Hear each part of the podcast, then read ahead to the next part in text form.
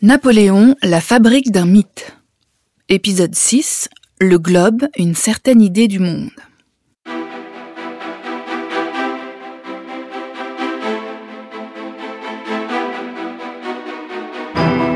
Dans cet épisode, je vais vous raconter la création d'un globe terrestre, symbole d'un insatiable appétit de conquête.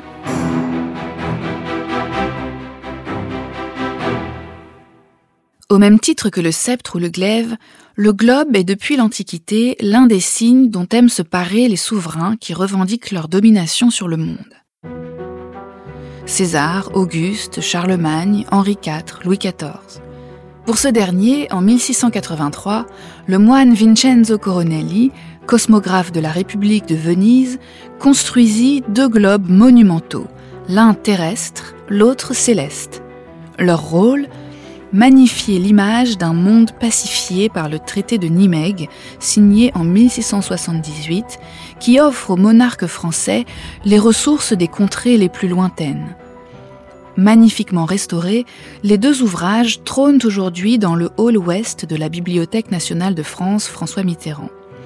Ils célèbrent autant l'étendue des connaissances scientifiques de l'époque que la gloire du roi de France. Plus le personnage était éminent, plus grandes étaient les sphères. Celles de Coronelli atteignent 4 mètres de diamètre et pèsent une tonne chacune. Le 15 mars 1811, Napoléon Ier pense-t-il au légendaire globe du roi Soleil quand il reçoit le globe qu'il a commandé pour le palais des Tuileries? Huit ans plus tôt, alors premier consul, il a en effet demandé à Edme Mantel, membre de l'Institut national des sciences et des arts, de lui proposer une représentation sphérique de la Terre. L'ancien professeur de géographie à l'école militaire de Paris n'en est pas à son premier coup d'essai. En 1786, avant la Révolution, il a déjà fabriqué pour le fils aîné de Louis XVI un globe composite comprenant sur sa face externe l'étendue terrestre, sur sa face interne la voûte céleste et à l'intérieur une sphère figurant les profondeurs de la mer. Le globe imaginé pour Napoléon est tout aussi exceptionnel. Les huit années d'attente sont récompensées. L'ouvrage d'un mètre trente-sept de haut et de un mètre cinquante-six de large est impressionnant. C'est une sphère constituée de deux demi-sphères en carton, dotée de plaques métalliques qui en assurent l'équilibre.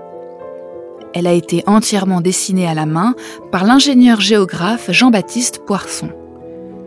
La table d'horizon est gravée en laiton et insérée dans un support plaqué d'acajou. Le piétement est un chêne plaqué lui aussi d'acajou. Le mécanisme est l'œuvre d'Auguste Merclin, mécanicien de la Banque de France. Entre la commande en 1803 et la livraison en 1811, le premier consul est devenu empereur. Napoléon domine alors l'Europe entière. Le globe, symbole des empereurs romains, tombe à point. Installé dans la galerie de Diane du Palais des Tuileries, à quelques pas du grand cabinet de l'empereur, le globe témoigne des progrès de la connaissance de la Terre. Sous le règne de Louis XIV, l'astronome Dominique Cassini a entrepris la mesure d'un méridien sur toute la longueur de la France, posant une base pour tous les calculs ultérieurs. On a pu ainsi établir les dimensions réelles de la planète, son rayon, son aplatissement au pôle, déterminer la longueur de la Méditerranée, d'Alexandrette sur la côte de l'Empire ottoman à Gibraltar au sud de la péninsule ibérique. En 1734, l'invention du sextant a permis aux navigateurs de connaître leur position. La géographie s'appuie désormais sur les mathématiques la réalisation d'une map monde est l'œuvre d'un scientifique. Enfant déjà, Napoléon regardait les cartes avec passion, y découvrant un terrain infini d'exploration et de rêverie. Dans un de ses carnets de jeunesse, il griffonne ces quatre mots Sainte-Hélène, petite île. Étrange pressentiment. Sainte-Hélène est en effet un petit détail exotique perdu dans l'océan Atlantique. Quelque part entre l'Afrique et l'Amérique du Sud, ce minuscule lopin de 122 km n'est pas encore entré dans l'histoire, mais il n'a pas échappé à la curiosité du jeune Corse.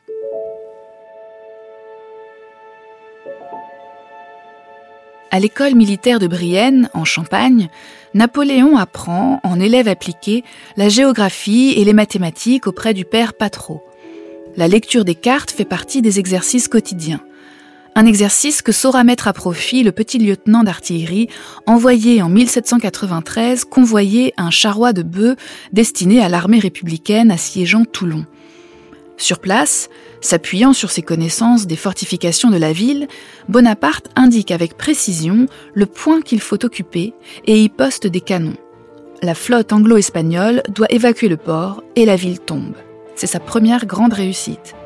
Pour Napoléon, la guerre est un art obéissant à des règles précises, scientifiques, qu'il ne cesse d'étudier. Si le monde peut se gagner à la pointe de l'épée, encore faut-il en connaître les confins. Celui qu'on appellera le petit caporal partage le même appétit de globe que le siècle des Lumières dont il est issu. Pour lui, la conquête est indissociable de l'exploration. Lors de la campagne d'Égypte de 1799, il embarque des savants de l'Institut national des sciences et des arts chargés de faire des relevés et notamment de documenter les vestiges de la civilisation égyptienne antique. L'aigle a évoqué sa relation étroite à la cartographie sous la forme d'un aphorisme célèbre. Un État fait la politique de sa géographie. Le globe, magnifiquement restauré et conservé aujourd'hui au château de Fontainebleau, exprime à la fois l'idéal encyclopédique des Lumières qui a animé l'empereur et son désir de conquête. En contemplant l'ouvrage de Mantel et Poisson, on songe à ce trait d'esprit de Bourrienne, secrétaire de Napoléon dans ses mémoires. Les hommes auxquels l'empereur donna le plus d'occupation furent sans doute les géographes. Il dut leur falloir une grande rapidité de travail pour parvenir à tracer une carte politique de l'Europe avant que Napoléon n'y eût fait de nouveaux changements.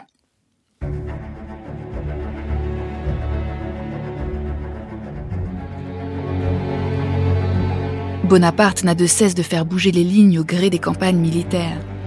En 1802, le Piémont, situé au-delà des Alpes, devient français, mettant fin à la théorie des frontières naturelles de la France.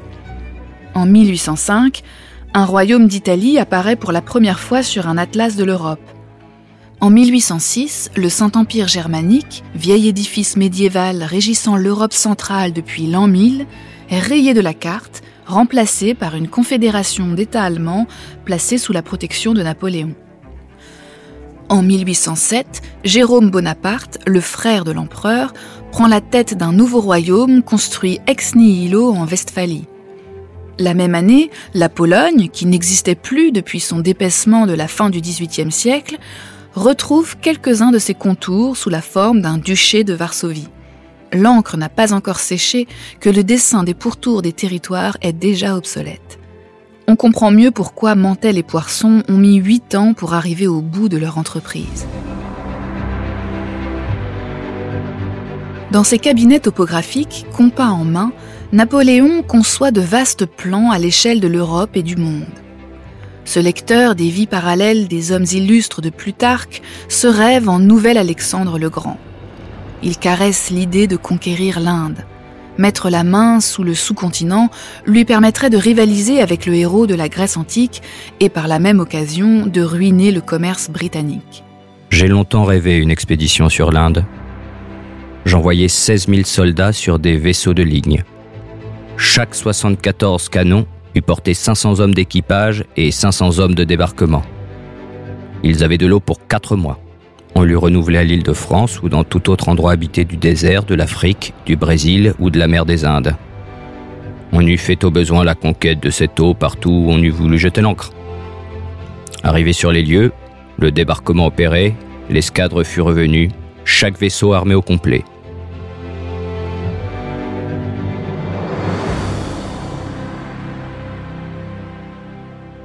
Il s'en faut de peu que ce rêve indien ne devienne une réalité. Entre avril et juin 1807, Napoléon, alors à son apogée, séjourne au château de Finkenstein, au cœur de la Pologne, auprès de sa maîtresse, la comtesse Marie Walewska.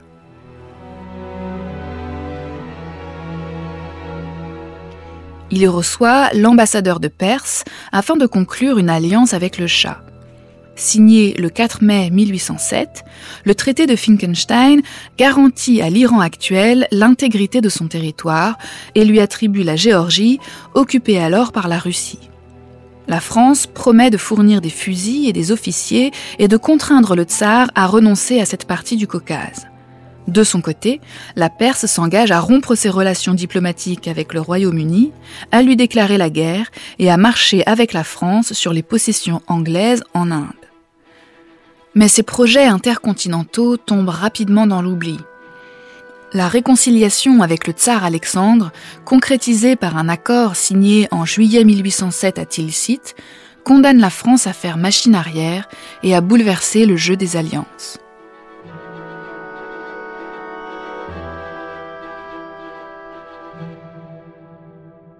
Mais revenons au palais des Tuileries. En ce mois de mars 1811, face à son globe installé dans la galerie de Diane, Napoléon songe peut-être à ce projet d'invasion orientale qui n'a jamais vu le jour. En faisant défiler les pourtours cartonnés de la Terre, il nourrit probablement un autre regret, celui de ne pas avoir eu le temps, durant son séjour en Égypte, de pousser l'exploration plus au sud et de créer un empire à cheval sur deux mondes. Dans le mémorial de Sainte-Hélène, Las Cases rapporte une discussion qu'il a avec l'empereur concernant un rêve abandonné d'attaque de l'Afrique. J'avais des soldats tout propres à braver le désert. J'avais reçu des présents de la reine du Darfour et lui en avais envoyé. Si j'étais demeuré plus longtemps, j'aurais poussé fort loin nos vérifications géographiques dans les parties septentrionales de l'Afrique et cela avec la plus grande simplicité d'exécution, en plaçant seulement dans chaque caravane quelques officiers intelligents. De Iéna à la Bérésina, d'Austerlitz à Waterloo, la topographie napoléonienne s'enrichit en 1815 d'un dernier site, Sainte-Hélène, caillou volcanique de l'hémisphère sud, où l'empereur déchu est envoyé en exil. Rattaché à la couronne britannique, ce comptoir est destiné au ravitaillement des navires sur la route du Cap et des Indes.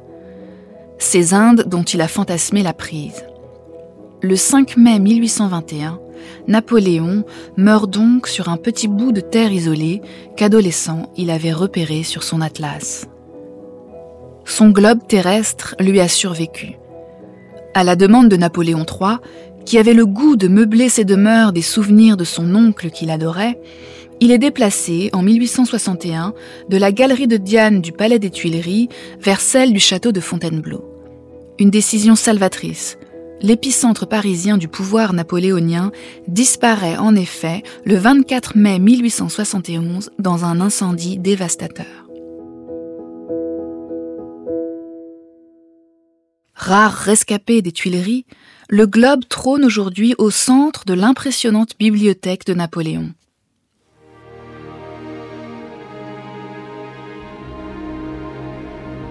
Cette mise en scène du XIXe siècle se veut la démonstration magistrale que seule la conquête valable, universelle, est celle du savoir. Napoléon III évoque ainsi son oncle sous les traits d'un homme des Lumières à la curiosité insatiable, passant sous silence le prix humain des conquêtes. Napoléon, la fabrique d'un mythe. Une production création collective pour le château de Fontainebleau. Récit de Julien Bordier, lu par Véronique Lechat. Citation de Napoléon et par Paul Bouffartigue.